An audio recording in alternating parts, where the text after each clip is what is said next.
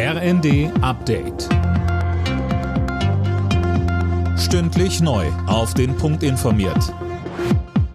Ich bin André Glatzel. Guten Tag. Die EU-Kommission empfiehlt, die Ukraine offiziell zum Beitrittskandidaten zu machen, aber unter Auflagen. Anne Brauer mit Einzelheiten.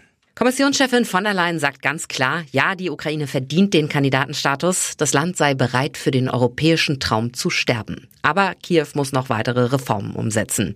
Ganz ähnlich wie die Empfehlung für die Ukraine sieht Brüssels Einschätzung zum Nachbarland Moldau aus. Bei Georgien ist die Kommission dagegen etwas zurückhaltender. Nächste Woche beraten die EU-Staats- und Regierungschefs über das Thema.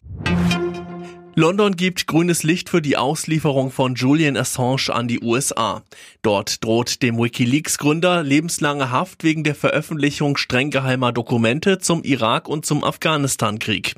Die britische Innenministerin hat die Auslieferungsanweisung unterschrieben. Gesundheitsminister Lauterbach sieht angesichts der aktuellen Corona-Sommerwelle keinen Grund für Alarmismus. Die Welle sei zwar ernst zu nehmen, aber es bestehe keine Notwendigkeit, in Panik zu geraten, so Lauterbach.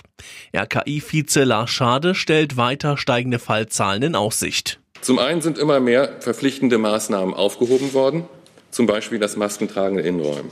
Dazu kommen zwei neue Omikron-Varianten oder Sublinien BA4 und BA5 und mit zunehmendem Abstand zur letzten Impfung sinkt auch der Schutz vor einer erneuten Infektion, auch wenn der Schutz vor schwerer Erkrankung erhalten bleibt.